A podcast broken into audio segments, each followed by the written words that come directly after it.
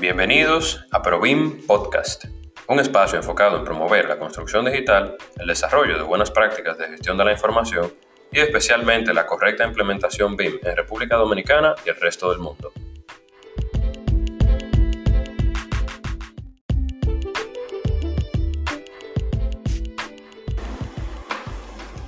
Ok. ¿Se escucha bien? Se escucha bien, ¿cierto? Bueno. Eh, saludos, ¿cómo van? Saludos, saludos. Mi nombre es Roy Tineo. Yo soy el actual coordinador de ProBIM.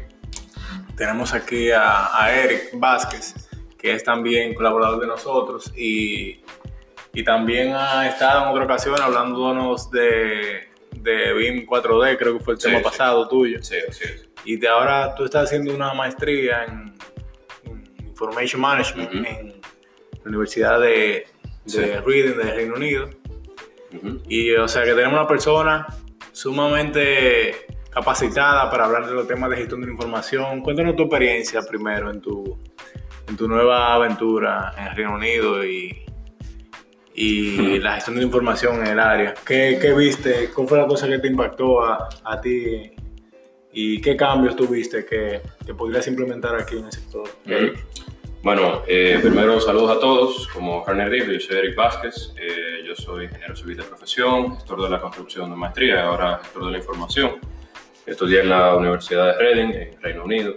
Y realmente me interesó ese programa por el, por el enfoque diferente que tenía, no solo de centralizarnos en lo que es eh, BIM de una forma específica, sino eh, aprender a entender que no, no, se trata solo de una metodología para producir diseños para hacer ese tipo de cosas, sino que se trata de una metodología para gestionar la información de proyectos. Entonces, por allá yo me di cuenta, Robiner, de o sea, que... O sea, que, que te interrumpa, tú te estás encargando ahora de la I de BIM. Básicamente, básicamente. Yo estaba muy, muy enfocado en lo que significa esa I esa información. Esa ahí tan importante que, muchas veces no la tomamos en cuenta. Donde nosotros aprendimos en ese programa que la información es el activo más importante del sector de la construcción el día de hoy. O sea, nosotros tenemos eh, activos que son las instalaciones físicas, tenemos a lo mejor dinero, pero la información nos, en Reino Unido, donde, donde estudié, explorábamos que la información o la deficiencia que nosotros tenemos de información como profesionales de construcción, arquitectura e ingeniería es lo que está ocasionando, está representando las mayores barreras de implementación, no solo de BIM, sino de otros métodos de gestión de información, como lo puede ser realidad virtual, GIS o cualquier otro que te llegue a la mente. O sea, todos esos son sistemas de información. Y el tipo de conocimiento que nosotros tenemos que desarrollar es de gestión control o almacenamiento de la información en realidad. Y bueno, esa área de la información, por lo menos en, la, en los programas de aquí, de carreras, veo que somos muy deficientes todavía en el, en el, con esos tipos de temas.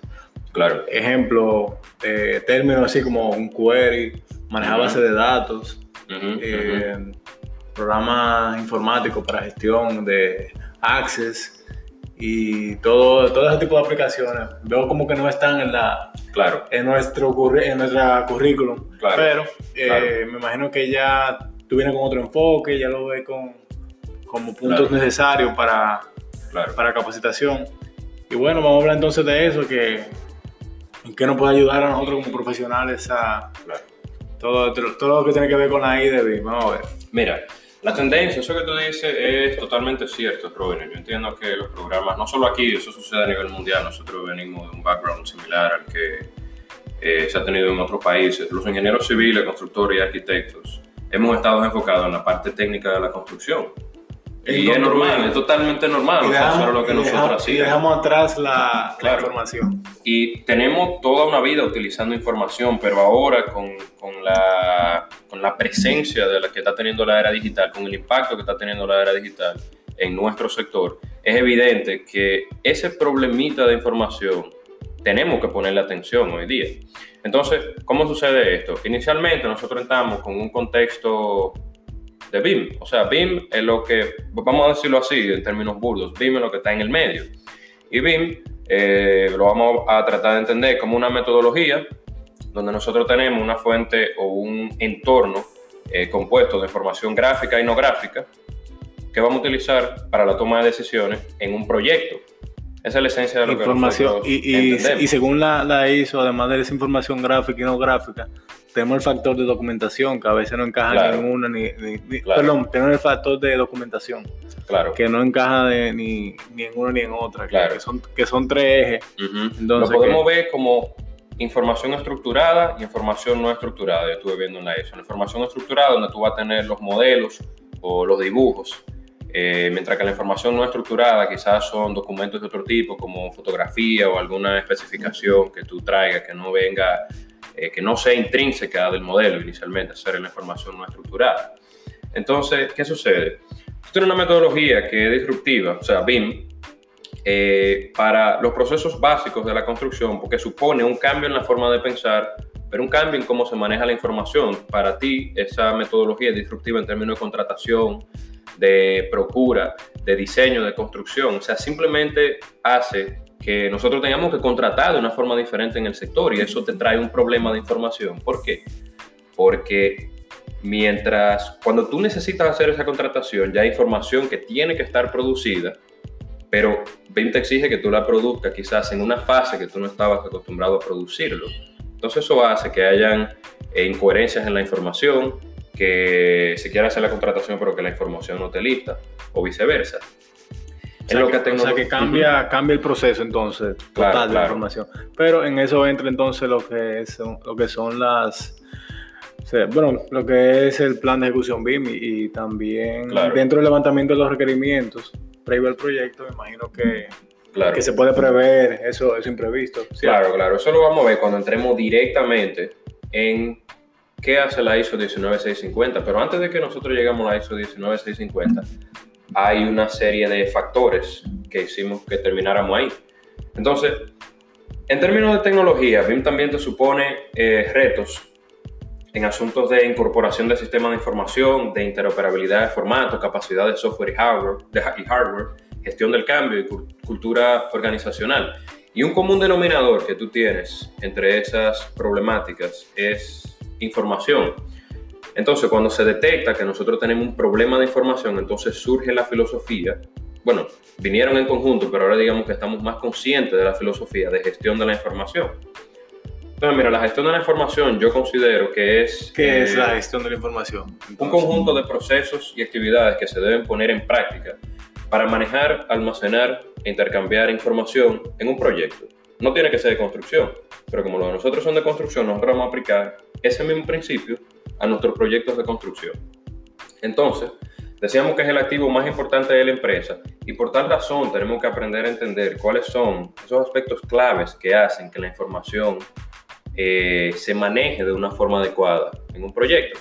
¿Cuáles son esos aspectos? Tú tienes la eficiencia de la información, tú tienes, perdón, la eficiencia de los canales de información, por donde tú intercambias esa información, que esa información sea interoperable, que esté estandarizada, que tenga eh, una alta calidad, que esté alineada con los requerimientos del proyecto, que era por donde hablábamos que venían los requerimientos de información del proyecto.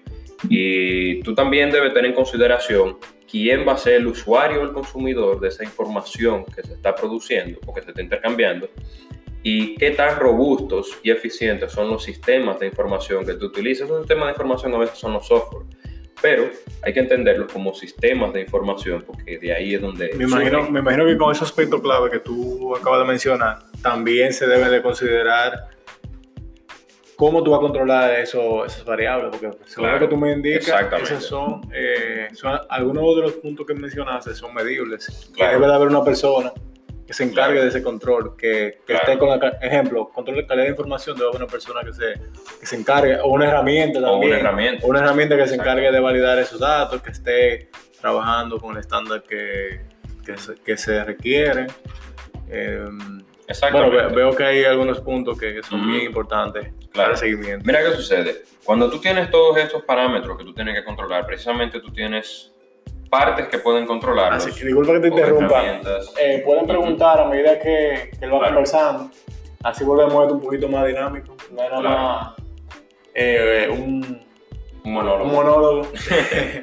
monólogo. Así que pueden preguntar cuando quieran, sin problema. Incluso pueden hasta compartir el live con, con nosotros y, le damos un poco de presencia también.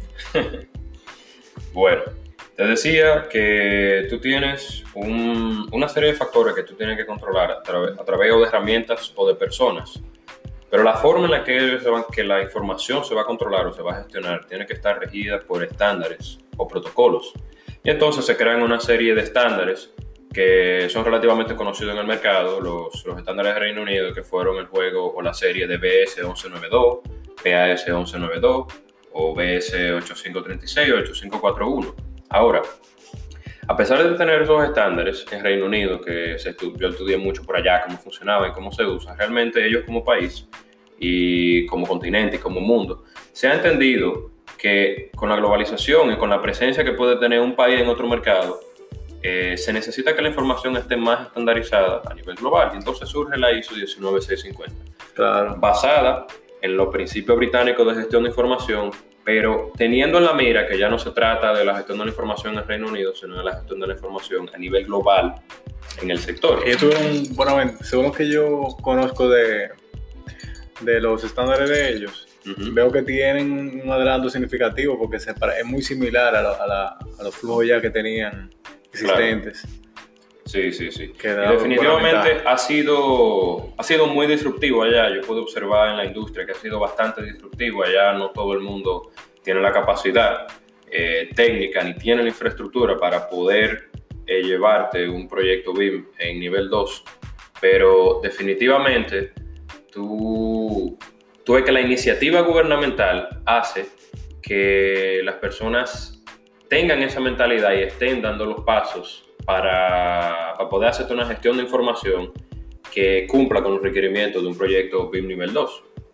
Entonces, cuando ya tú entras directamente en el, en el entorno de la ISO 19650, tú tienes que, tú, tú notas que el principio básico en el cual están basadas es en la colaboración de las partes interesadas del proyecto.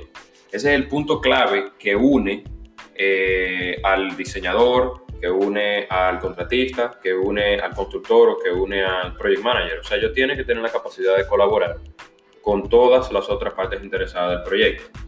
Entonces, esas normas se encargan de atender eh, dos fases del proyecto. Eh, antes de tú entrar a esas dos fases, eh, veo que tengo una pregunta aquí. Se llama oh, Héctor, Héctor Santana. También colaboró con nosotros en la actividad. Eh, hola, ¿cómo estás? Escucho atento a sus comentarios. ¿Cuál entiende usted, menos que a ti, que es, es, lo que da origen a BIM? Según tú, ¿qué es lo que da origen a, a BIM? Según lo que tú ves con relación a la información. Fue la, ¿cómo, fue la necesidad de encontrar un método o un proceso que fuera eficiente en términos de gestión de información, porque BIM inició en el Reino Unido, o sea, BIM inició en el mundo o comenzó a pensarse en la década de los 70 o de los 80, pero se comenzó a poner en práctica en los 90 en el aeropuerto de Heathrow. Y allá ellos se dieron cuenta que estaban manejando tanta información eh, entre las diferentes partes interesadas que necesitaban poner en práctica un método que fuera eficiente, pero también que fuera estandarizado, porque los volúmenes de información que se estaban produciendo, la producción no es el problema, es el consumo. Tú tienes un consumo que, que debe con, una, con una información estandarizada, tú puedes eficientizar ese consumo de información, tú puedes reducir la variabilidad y puedes reducir los problemas. Entonces, BIM surgió de esa manera, con el propósito de, estandarizar, estandarizar el proceso de producción y de consumo de esa información de proyectos. Sí, porque de nada vale uno tener teras, terabytes o. Claro. De muchísimo, muchísima información que no se que no se pueda consumir, que esté almacenada ahí. Información que no se pueda consumir es un total desperdicio. Claro. De hecho, allá en la maestría, tú sabes que nosotros aprendimos el concepto de que la información, antes de ser información, es, es datos. O sea, una información que todavía, o unos datos que no agregan valor, se quedan en la fase de datos. Se convierte en información solamente cuando eso se puede utilizar para agregar valor al proyecto o que tú puedes eh, hacer algo que sea significativo para la cadena de suministro, pero que tú produzcas datos y que nadie lo utilice, no eh, tiene sentido alguno. Eh, es, es, tremendo, es un desperdicio total, energía, espacio, recursos humanos, de todo, de todo. Así que según lo que creo que está contestada tu pregunta. Si tienen otra, pueden, pueden seguir eh, realizándola. Entonces, seguimos con las fases. Mira, la ISO acapara dos fases de proyecto. La ISO se va a fijar en lo que es la fase de desarrollo del proyecto y la fase de operación. La fase de desarrollo del proyecto engloba lo que es el diseño, construcción y entrega del, del producto o del bien, porque se puede mantener en una fase de diseño y bueno, y ese fue el proyecto. Por otra parte, la fase de operación ya se trata de la, de la fase en la que el cliente o el usuario final del producto va a encargarse de la gestión de ese bien o de ese activo. Ahora, ese juego de normas, para poder cubrir esas dos fases, tiene, tiene cuatro partes. Tiene una primera parte, que, o sea, la parte 1 que se encarga de los principios básicos de la gestión de la información. La parte número 2 se encarga de, de los procesos que pertenecen a la fase de desarrollo, o sea, de construcción, de diseño y de entrega del bien. Tú tienes la parte número 3 que se encarga de la operación y tiene la parte número 5, porque la 4 todavía no existe, para la seguridad de la información.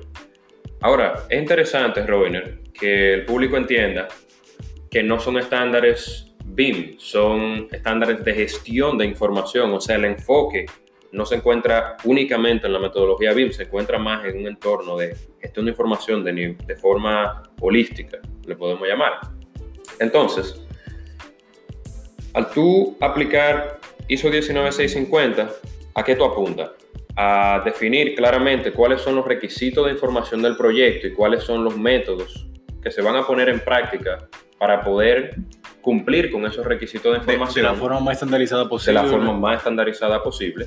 Que se produzca esa información con la calidad que se requiere y en la cantidad exacta que se requiere. Porque información de menos hace daño, pero información de más ocasiona problemas y desperdicios. Y, por último, eh, se trata de que esos intercambios de información entre las partes interesadas sean totalmente eficientes. Entonces, en esencia, tú pasas de tener requisitos de información, planeación de, producción de la información, tú produces la información o hace que el proyecto eh, esté en marcha en uso de esa información y luego ese modelo de información se entrega al, al cliente o al usuario, usuario o, al, o, al, contratante o a la parte contratante. Que se va, bueno, así que se llama según la, la, ISO. Y esa persona ya se encarga ya de hacer su gestión de mantenimiento, puede montar esa, toda esa, todo ese modelo de información dentro de una dentro de una herramienta de, de, gestión, de mantenimiento, así con los asignando los responsables y tiene acceso a, a los usuarios para poder interactuar con ella. Totalmente. Lo, bueno de, esta ISO, lo que tú me comentas, es que es como que es una puerta a que, a que ya personas que, puedan también cotizar a, mercados internacionales, porque ya como que dice, hay una, hay una forma de que, de que se trabaja de una sola manera. Claro. Y, ejemplo, tú aquí en República Dominicana puedes cotizar como constructor o cualquier rol acorde a la ISO en otro país, en Estados Unidos, en el mismo Reino Unido. o sea, que bien, que una, que una empresa que se acople a esos estándares es una oportunidad bastante importante para poder exportar sus servicios. Claro. Qué bien, qué bien útil eso. Realmente está, está representando una oportunidad muy significativa de apertura de mercados esa es la idea, como, como tú dices. O sea, la, democratizar. de democratizar la participación en, mercados internacionales.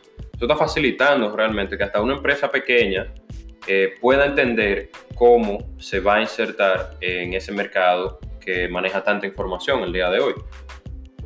Entonces, eso, eso, es un tema, eso que estamos hablando es un tema que se puede hablar en otro live, así que claro. vamos a tratar de ya tratar de salirnos menos. Claro, claro. Mira, hay tres puntos claves que engloba, cuatro puntos claves que engloba la ISO 19650.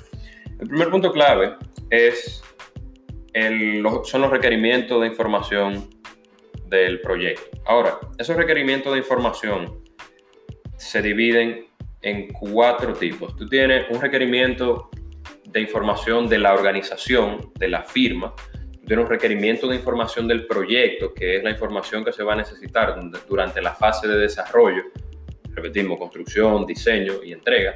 Luego tú tienes unos requerimientos de información del activo, que son los que se van a utilizar durante la fase de operación. O sea que eso, ejemplo, ese de activo es que, el cliente te diga, mire, yo quiero que tú también me, me almacenes la, la marca del equipo que tú utilizas, exactamente, me diga el número de activo, el fabricante, la garantía, esos son los datos del activo para que, realmente son útiles para, el dueño darle mantenimiento. O sea que de un principio ya se están fijando ya entonces la, variable que se van a utilizar para darle mantenimiento a lo que, a lo que todavía no se ha hecho. Claro. Que, es una visión sumamente futurista del proyecto, cosa que, que es muy deficiente en muchos sectores de aquí. Sigue siendo muy deficiente, naturalmente. Y el último, el último requerimiento de información tiene un requerimiento de intercambio de información que se debe definir de qué manera es que esa información se va a, a poner en manos de cada una de las partes interesadas del proyecto. Luego de ahí tú pasas al plan de ejecución BIM. Nosotros ya tenemos conocimiento de lo que es un plan de ejecución BIM, pero eh, la ISO 19650 igual te hace énfasis sobre lo que debe contener un plan de ejecución BIM. Entre las cosas claves tenemos eh, definir cuáles van a ser los roles de las partes interesadas en el proyecto. Debe quedar claro a través de una matriz de responsabilidades quiénes son los que se van a encargar de cada una de las tareas en un entorno BIM. Y ahí nosotros eh, queremos poner atención a la posición de gestión de la información. De hecho, en las normas, no sé si tú te has fijado, que especifica que se debe contratar o se debe asignar una parte directamente para la gestión de la información. O sea, se le está dando mucho, mucho carácter de importancia a la gestión de la información pero también se debe tomar en cuenta la estrategia de entrega de esa información, los métodos o procedimientos en que se van a, con los que se van a producir y se va a controlar esa información, e incluso la infraestructura tecnológica a nivel de hardware y software. Se debe de colocar también. A, a, trabajar en el proyecto. Eso tiene que quedar claro desde el, en el plan de ejecución BIM, porque el plan de ejecución BIM es un documento contractual que va a definir cómo se debe llevar a cabo ese proyecto BIM. Tú tienes por otro lado el entorno común de datos. El entorno común de datos es la fundación sobre la cual se construye un proyecto BIM. Entonces es ese entorno en el que nosotros nos vamos a encargar de ejecutar todos esos intercambios de información, vamos a manejar toda la documentación a través de una serie de estándares y protocolos para que la información quede estandarizada, vale la redundancia, y que se pueda tener, se pueda utilizar ese entorno común de datos como la fuente principal de toma de decisiones. Por último, tú tienes un modelo de información. Y ese modelo de información es tanto la información estructurada como la no estructurada, como estamos ahorita diciendo que eran los modelos o los dibujos o los planos o las especificaciones de mantenimiento o las fotos o los videos. Y todo eso se va a dividir en un modelo de información de proyecto y un modelo de información de activo. De activo. Asset, Asset, Information Model, Project, y Project Information, Model. PIM, AIM, esos son los términos. Exacto. Que, entonces, me imagino que, bueno, defínelo tú cada uno así. Sí. Así tienen una idea más clara. Me imagino que Asset ya es el, el, modelo de información para Para la gestión de mantenimiento, mientras que el Project Information Model es el que se utiliza el conjunto de información que se utiliza durante la fase de desarrollo para el diseño, construcción y entrega de ese producto al cliente. O sea, que es un modelo de información vivo que se va alimentando en, todo el proceso de, claro, claro. que se va transformando durante todo el proyecto. Ok. Eh, vamos a ver si... Qué bueno que te parece interesante, Héctor. Eh, te agradecemos muchísimo que, que preguntes. Eh, si tienen otra pregunta con relación a, la gestión de información o alguna pregunta general sobre, sobre la ISO 19650 o sobre BIM en general, eh, aprovechen ahora que tienen a, una persona sumamente capacitada en el área. Así que. Aprendiendo de ti. Estamos. no, hombre. Eh, ok. también yo quisiera aprovechar que tenemos disponible eh, dos talleres en Santiago para de, de fotogrametría y uso de drones en la construcción, que va a ser ya con un programa renovado.